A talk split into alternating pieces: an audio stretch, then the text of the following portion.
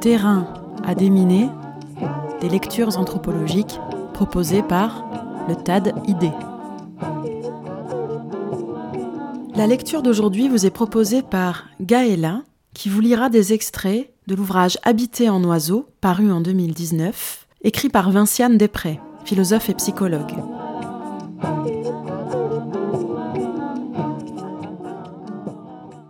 Il s'est d'abord s'agi d'un merle. La fenêtre de ma chambre était restée ouverte pour la première fois depuis des mois, comme un signe de victoire sur l'hiver. Son chant m'a réveillé à l'aube. Il chantait de tout son cœur, de toutes ses forces, de tout son talent de merle.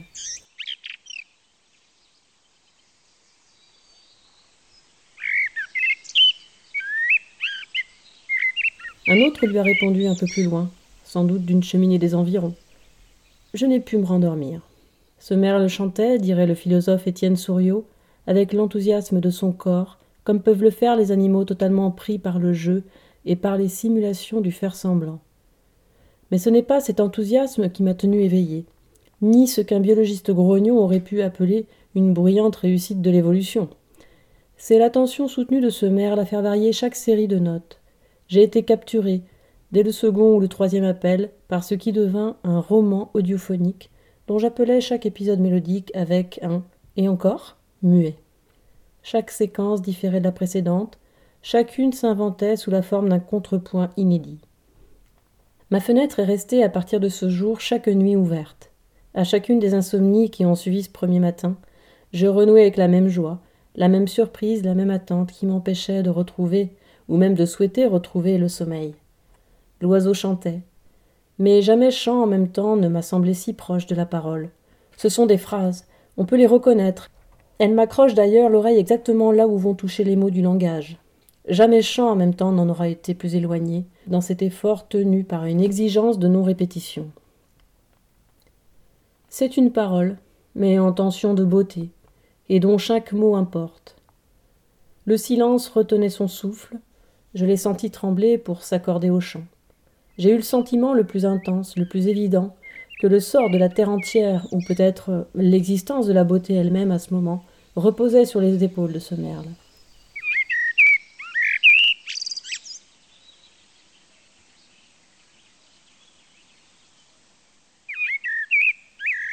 L'ethnologue Daniel Fabre avait coutume de dire de son métier qu'il consistait à s'intéresser à ce qui empêche les gens de dormir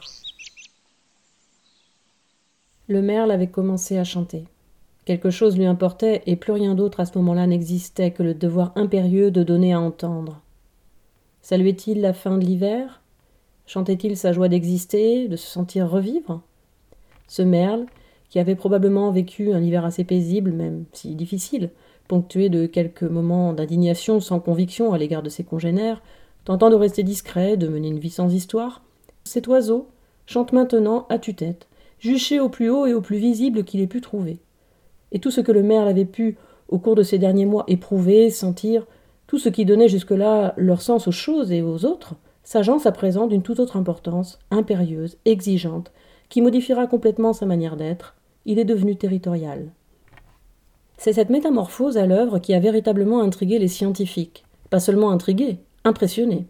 Comment des oiseaux que l'on a vus pour certains d'entre eux calmement vivre ensemble pendant l'hiver, voler de concert, chercher ensemble de la nourriture, se quereller parfois pour ce qui semble être des broutilles sans conséquence, peuvent-ils, à un moment donné, changer complètement d'attitude? Ils s'isolent les uns des autres, choisissent un lieu et s'y cantonnent, ils chantent sans cesse à partir d'un de ces promontoires. Ils semblent ne plus supporter la présence de leurs congénères, et s'adonnent frénétiquement à toutes les extravagances de menaces et d'attaques si l'un de ceux-ci passe une ligne invisible à nos yeux, mais qui semble bien dessiner avec une précision remarquable une frontière. Si Howard est reconnu comme le véritable pionnier des recherches, c'est d'abord parce qu'il a été le premier auteur lu par les ornithologues anglais et américains, à apporter une théorie détaillée et unifiée là où régnait quantité de bribes d'hypothèses. Ensuite, il a été à l'origine de la diffusion rapide d'une méthode nouvelle, l'histoire de vie d'oiseaux individuels. C'est important. Il ne s'agit pas seulement d'histoire, mais aussi de vie d'oiseaux. N'oublions pas que beaucoup d'ornithologues et d'amateurs jusqu'à cette époque étudiaient les oiseaux principalement en les tuant, ou en prélevant leurs œufs pour en constituer des collections ou élaborer des catégories.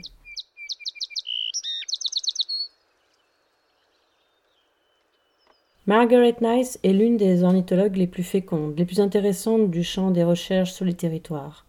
À l'origine, elle étudia en amateur en observant des bruits enchanteurs dans les environs de sa maison en Ohio. Elle comprit assez vite qu'elle ne pourrait vraiment les connaître et les comprendre que si elle les reconnaissait individuellement. À la fin des années 20, elle baga donc les oiseaux d'une combinaison de quatre anneaux de couleur et d'un anneau en aluminium. Il ne s'agit pas pour elle d'établir des cartes de voyage, mais plutôt d'accorder aux oiseaux des biographies qui permettront de mieux comprendre ce qui compte pour eux lorsqu'ils établissent un territoire.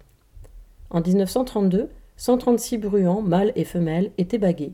Mais elle connaissait si bien les mâles qu'elle arrivait, en ce qui les concernait, à savoir qui était qui en les écoutant, chacun ayant un répertoire unique de six à neuf chants différents.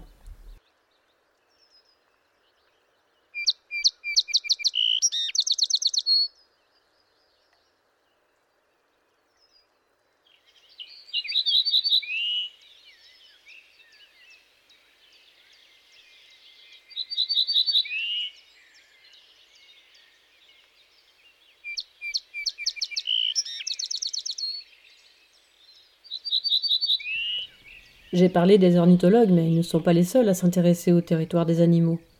C'est là, comme on le dit familièrement, que les choses se gâtent. C'est exactement la raison pour laquelle j'ai été tellement consternée à la lecture du livre de Michel Serres, Le malpropre. Je l'ai été d'autant plus que jusqu'alors le travail qu'il avait entrepris de déterritorialiser les questions et les concepts s'apparentait à une œuvre de création risquée et imaginative de connexion, de traduction, d'entre-traduction, de mise en rapport féconde. Le malpropre répond à un tout autre motif. Dès les premières pages, il y est question de territoire. Le tigre pisse aux limites de sa niche, le lion et le chien aussi bien. Comme ces mammifères carnassiers, beaucoup d'animaux, nos cousins, marquent leur territoire de leur urine, dure, puante. Et de leurs abois ou de leurs chansons douces, comme Pinson et Rossignol. Ce sont, écrit Cérès, les modes par lesquels les vivants habitent un lieu, l'établissent et le reconnaissent. Les ordures des mâles définissent ces lieux et les défendent. Elles constituent autant de manières non seulement animales, mais également hominiennes de s'approprier. Qui vient de cracher dans la soupe la garde pour lui, nul ne touchera plus à la salade ou au fromage qu'il a ainsi pollué. Pour conserver quelque chose en propre, le corps sait y laisser quelques tâches personnelles. Sueur sous le vêtement, salive dans le mets ou pied dans le plat, fumée, parfum ou déjection, toutes sortes de choses assez dures. Cérès remarque ensuite que le verbe avoir, qui désigne la propriété, a la même origine latine qu'habiter. Pour Cérès, l'acte de s'approprier est issu d'une origine animale, éthologique, corporelle, physiologique, organique, vitale, et non d'une convention ou d'un quelconque droit positif.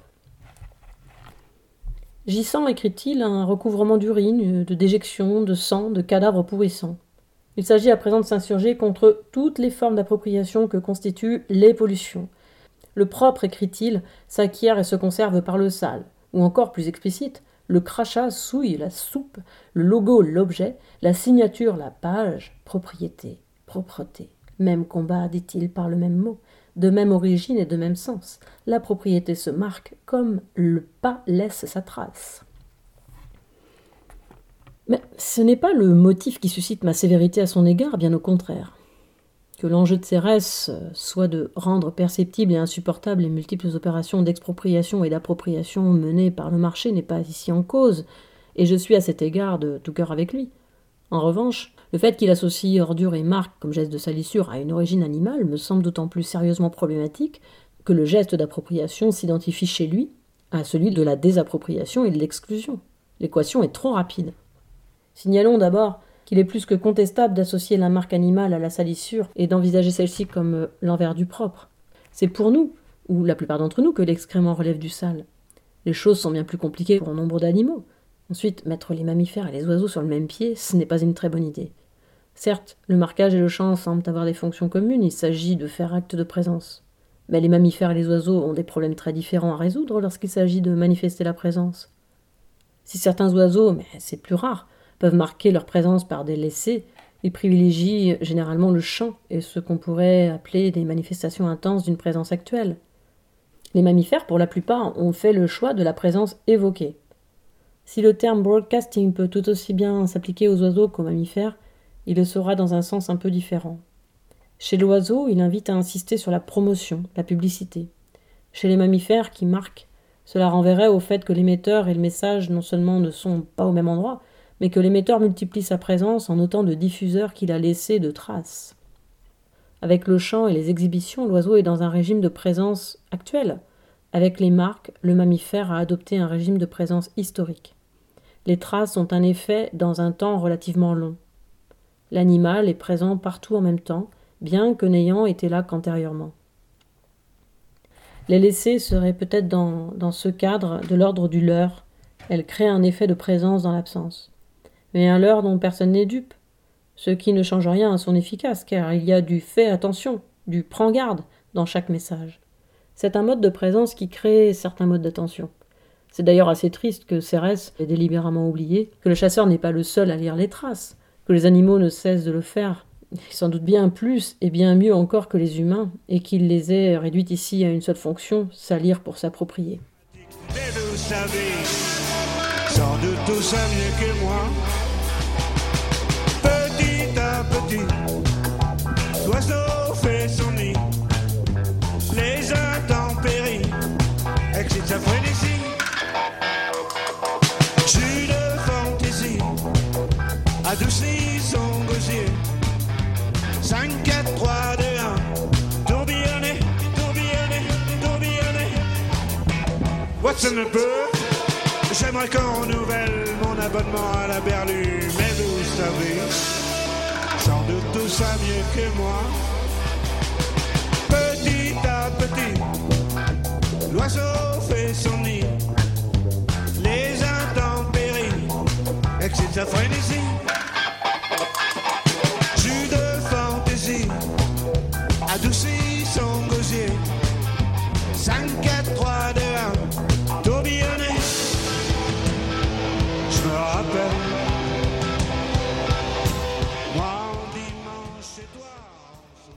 En 1903, Charles Moffat affirme que le chant a pour fonction d'avertir de la présence dans un certain lieu d'un mal invaincu. Mais pourquoi un chant si élaboré là où quelques notes suffiraient? Selon Moffat, le chant élaboré constitue un avantage. Seuls, dit Moffat, les vainqueurs chantent. De ce fait, ils exercent leur chant et l'améliorent. La compétence du chanteur aguerri témoignerait, à l'adresse de tous ceux qui sont aux alentours, de la qualité de sa pratique, et donc permettrait aux plus talentueux de se prévaloir de la plus longue liste de succès dans la vie.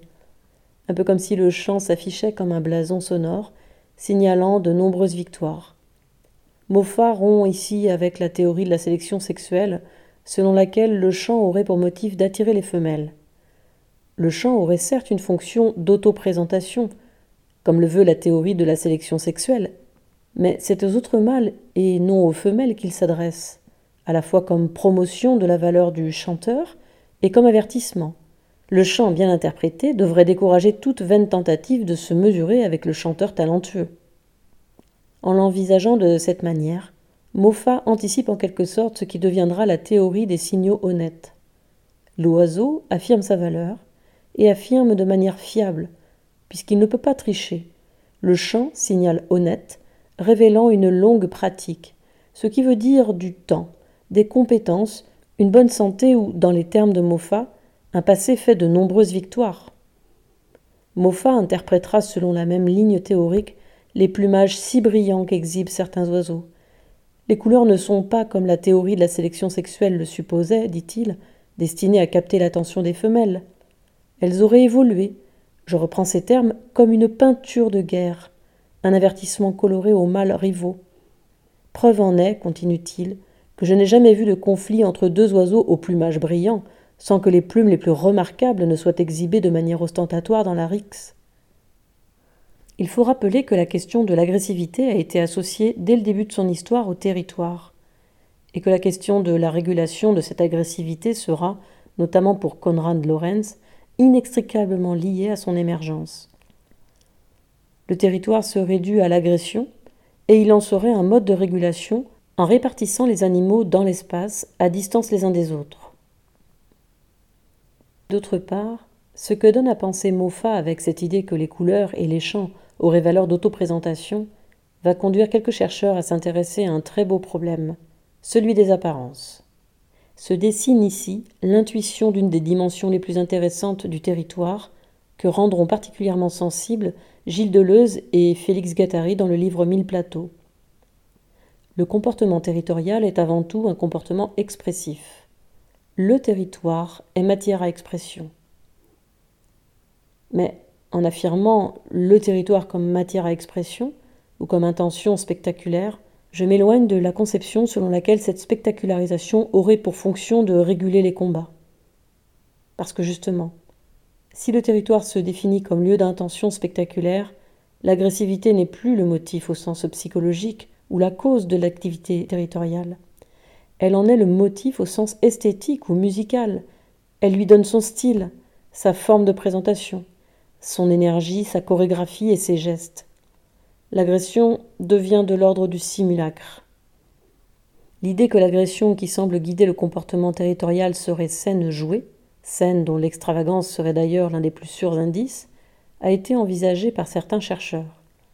On se souviendra de Nice et de son intuition qu'il s'agit de jeux de rôle flexibles et interchangeables, et qui écrira par ailleurs que chez les bruyants chanteurs, plus le spectacle est impressionnant, moins sérieuse sera la rencontre, le bluff prenant la place de l'action.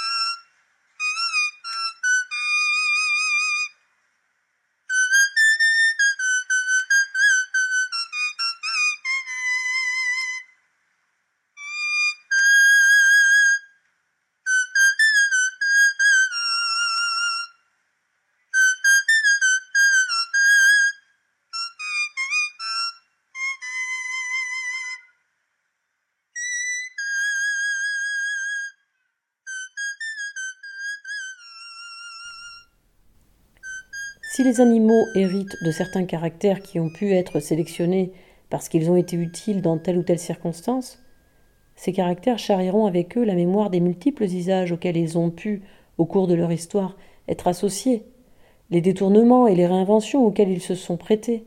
Et ces usages restent disponibles pour faire autre chose d'un même trait, plume, chant ou geste agressif. Ils pourront être recrutés à nouveau par la sélection dans le cadre d'un usage tout différent.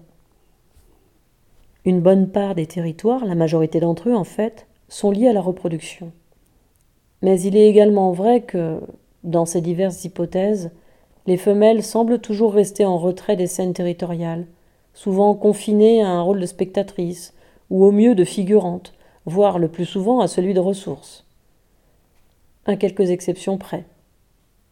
En 1935, on découvre que les moqueurs ont deux territoires, un d'été et un d'hiver, ce dernier étant une aire d'approvisionnement qui sera défendue par le mâle et la femelle. Celle-ci, en revanche, ne défend pas le territoire d'été. L'ornithologue néerlandais Nicolas Timbergen apprend la même année que chez le phalarope, c'est la femelle qui revendique et défend le territoire. Elle accomplit un vol cérémonial accompagné d'appels d'amour pour tout nouvel arrivant. Si c'est une femelle, elle l'attaque, un mâle, elle le courtise. Quelques femelles seront encore remarquées, certaines parce qu'elles manifestent un comportement territorial à l'égard d'autres femelles, d'autres parce qu'elles participent avec les mâles au conflit. Chez les rouges-gorges baguées observées par David Lack à la fin des années 30, les mâles défendent un territoire toute l'année, les femelles le font à l'automne. Tout récemment, trois chercheuses, Katharina Riebel, Michelle Hall et Naomi Langmore, se sont inquiétés du fait que personne, parmi les scientifiques apparemment, ne s'intéressait aux femelles qui chantent. Le titre de leur très court article est éloquent. les femelles chez les oiseaux chanteurs se battent encore pour être entendues. De toute évidence, le chant est plus rare chez les femelles que chez les mâles. Toutefois, remarque-t-elle, on a commencé à réaliser au cours de ces dernières années qu'elles pourraient être bien plus nombreuses que ce que l'on avait pensé, et qu'il semblerait que les chants de celles qui s'y adonnent soient très complexes, comme le seraient les apprentissages. À l'origine, pour ces trois auteurs, mâles et femelles, chez les oiseaux chanteurs, auraient également chanté, et l'on n'a pas la moindre idée de la raison pour laquelle nombre d'entre elles auraient abandonné. Certains scientifiques vont envisager d'élargir la théorie de la sélection sexuelle. Les femelles ne choisiraient peut-être pas tant un mâle qu'un territoire particulier. Ce seraient les qualités de ce dernier qui détermineraient leur choix. En s'intéressant à cette question, ils vont d'abord observer que la taille des territoires et le choix pour le type d'arrangement matrimonial, monogamie ou diverses formes de polygamie, sont liés. Ainsi, chez une espèce de colibri, le colibri insigne observé au Costa Rica, le mâle institue un territoire. Celui-ci sera l'objet de visites de la part des femelles pour s'y nourrir. Elles se feront chasser, vont insister jusqu'à ce qu'elles s'accouplent avec lui. Le mâle, à ce moment, les tolère, à condition qu'elles ne se nourrissent pas du nectar des fleurs dont il se réserve l'exclusivité. Mais il défendra contre d'autres les fleurs qu'elles choisiront pour s'alimenter ce qui conduit les auteurs à faire l'hypothèse que les femelles ne choisissent pas tant un mâle qu'une certaine qualité de territoire.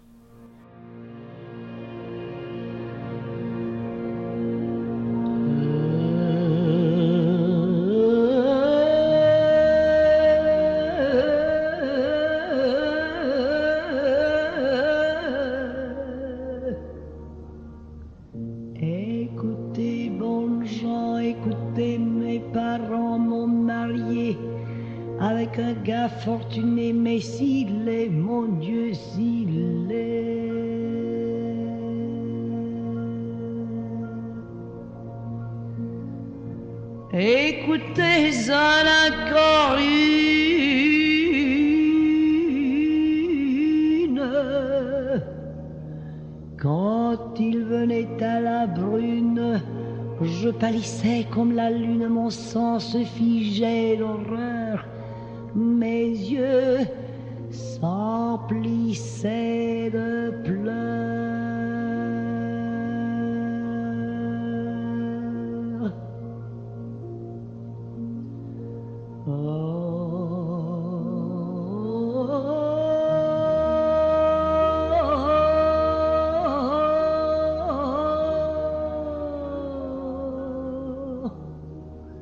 Jamais il ne me parlait, c'est au chat seul qu'il causait. Sa chemise, quand je la lavais sur des ronces, je la jetais à la bise, je la séchais, de mes poings je la lissais. Et tout le jour j'y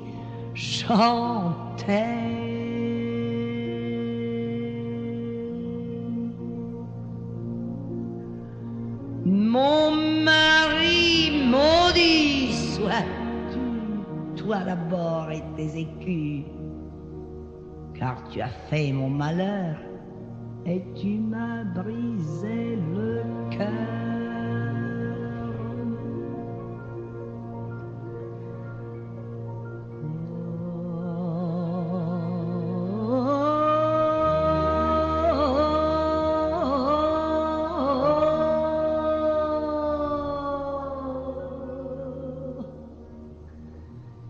Et d'avoir tellement pleuré, mon visage s'est tout ridé.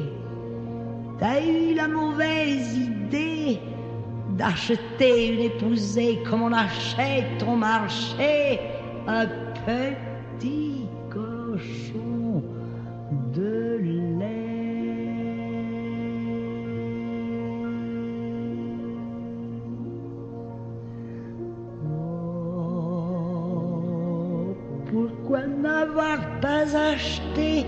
de la corde au grain serré, de la corde au chanvre fin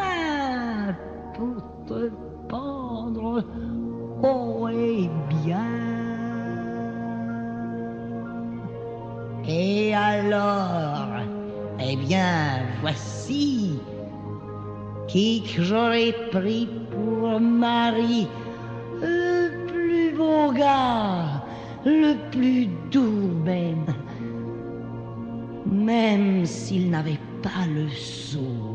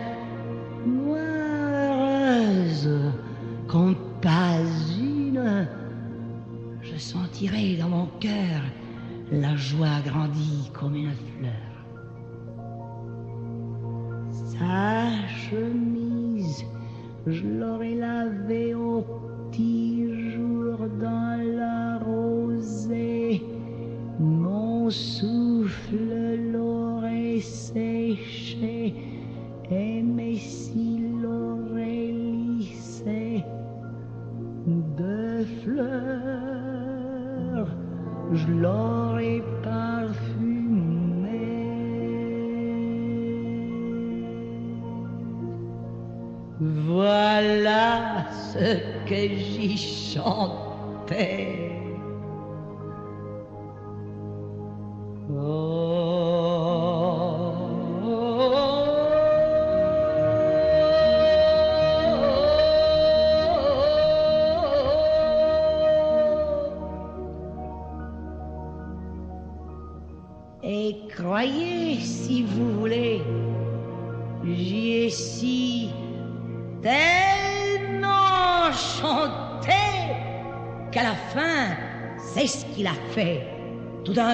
Coup, un beau jour, il s'est pendu court.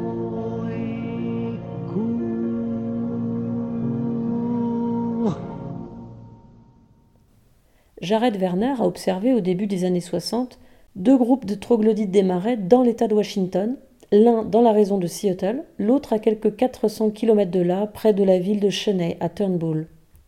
Dans la mesure où certains oiseaux choisissent la polygamie et d'autres non, Werner projette de comprendre les raisons de ces choix en fonction des types de territoires.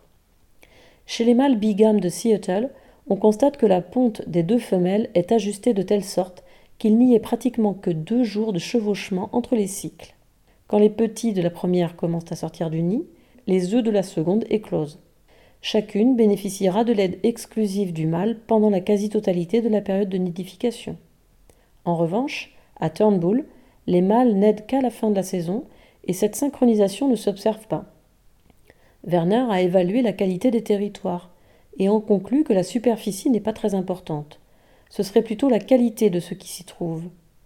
Les femelles de Turnbull, en s'attachant à un mâle qui réside sur un meilleur territoire et en le partageant avec une autre femelle, feraient donc le choix d'une aide moindre que si elle avait opté pour un territoire de moindre qualité, habité par un mâle célibataire. Mais certaines, visiblement, choisissent cette dernière option, ce qui explique que les troglodytes des marais ne sont pas tous polygames. Werner évoque à ce sujet le mâle 25, dont le site, quoique très avantageux du point de vue de la surface, ne disposait que de très peu de végétation permettant de se mettre à couvert, ce qui visiblement s'avère déterminant pour les femelles. Ce mâle, raconte-t-il, aura moins de succès et ne réussira à s'accoupler que tardivement de justesse. Quand il a finalement réussi à s'accoupler, son nid était placé de manière si précaire que j'ai décidé de l'attacher solidement pour éviter qu'il ne tombe, écrit-il. Je voudrais m'arrêter un instant sur cette histoire. Il se passe ici quelque chose d'important qui nous indique que des pratiques n'ont pas toutes cédé aux conventions en vigueur dans les sciences. Les conventions qui exigent la distance et l'indifférence à l'égard de ceux que l'on observe, ou qui interdisent certaines interférences, interdites très relatives ou très partiales, on le verra plus loin. J'ai été tenté, ce fut mon premier réflexe, de dire que la pratique de Werner porte la marque des pratiques d'amateurs. Mais ce serait négliger que les pratiques d'amateurs ont été avec les oiseaux des pratiques d'une violence indéniable. Nombre d'amateurs d'oiseaux ont été au XIXe siècle des collectionneurs, et tout porte à croire qu'amour et appropriation ont pu avoir pour certains l'évidence d'une équation. Ce dont Werner témoigne serait plutôt alors une pratique d'attention particulière. Et je ne peux m'empêcher de lier intuitivement ce régime de soucis et d'attention à celui qui guide sa recherche. C'est une pratique qui s'attache aux différences. Et en s'attachant à ces différences, aux choses qui comptent, le chercheur est touché par celles qui importent pour les oiseaux. Certes, cette pratique s'inscrit dans une théorie qui veut expliquer une question massive, le choix de la polygamie, mais elle s'efforce justement de l'expliquer en prenant activement en compte ces troglodytes-ci, avec leurs choix différenciés. Et donc les différences indiquent comment chacun, face aux options possibles, tente de se débrouiller au mieux, ou parfois moins bien. Et cela fait des histoires, de vraies histoires, des aventures du quotidien qui engagent des vies avec des acteurs solidement dotés d'intentions, de projets et de désirs. Ainsi, le mâle 16 qui arriva au Marais le 2 avril 1961, bien après que les mâles eurent établi leur territoire, il s'installa sur une zone inoccupée. Mais peu après, il se mit à défier le mâle 2, dont la compagne était prête à pondre. Harcelé, pris par les contraintes de la situation, le mâle 2 se retrouva obligé de céder une partie de son territoire et n'en occupa plus qu'une toute petite parcelle. Le mâle 16 se retrouvait à présent avec la presque totalité du territoire, et ce, y compris l'espace entourant le nid. C'est, écrit Werner, la seule fois où un nouveau venu a évincé un mal établi de l'espace de ses activités, ce qui me conduit à penser que 16 est beaucoup plus agressif que la normale, écrit-il. Avec la défection forcée du mâle 2, la femelle resta avec le mâle 16.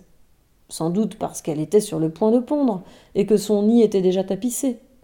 Mais après avoir achevé le cycle de reproduction, elle déserta le territoire et alla rejoindre un troisième larron, le mâle 13, qui jusque-là était resté seul, sans doute parce que son territoire n'était pas de très bonne qualité. C'est un des très rares cas, écrit Werner, où l'on ait vu une femelle changer de compagnon alors que le premier était toujours en vie.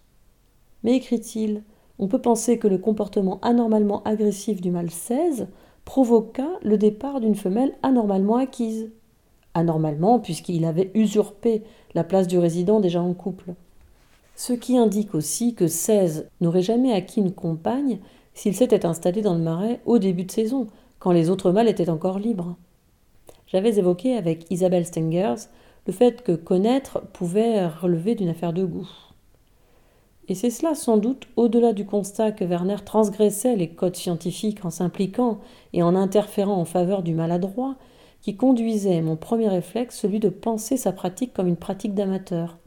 Les pratiques de ceux qui aiment et qui développent une expertise passionnée. Ce sont des pratiques de goût.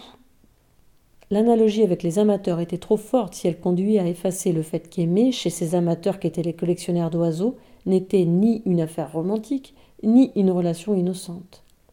Mais l'analogie tient si l'on considère d'une part que les amateurs ont changé, et qu'ils sont progressivement entrés dans d'autres usages avec les oiseaux. D'autre part, elle tient d'autant mieux si on lit les histoires des troglodytes de Werner comme témoignant du bon goût de ceux qui cherchent des infimes différences qui comptent et sont touchés par ces différences et cultivent l'art de les faire compter.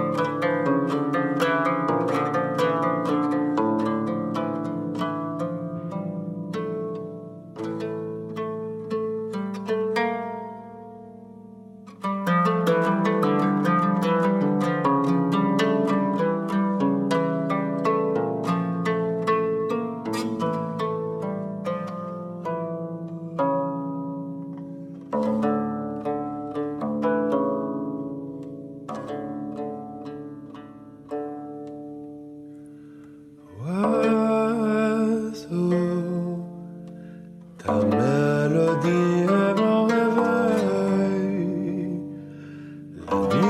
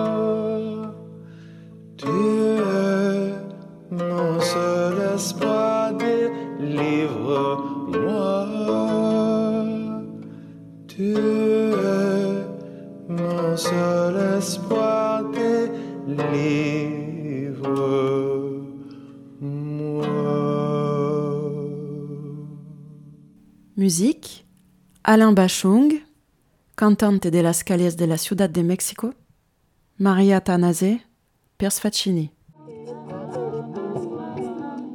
Terrain à déminer, des lectures anthropologiques proposées par le TAD ID.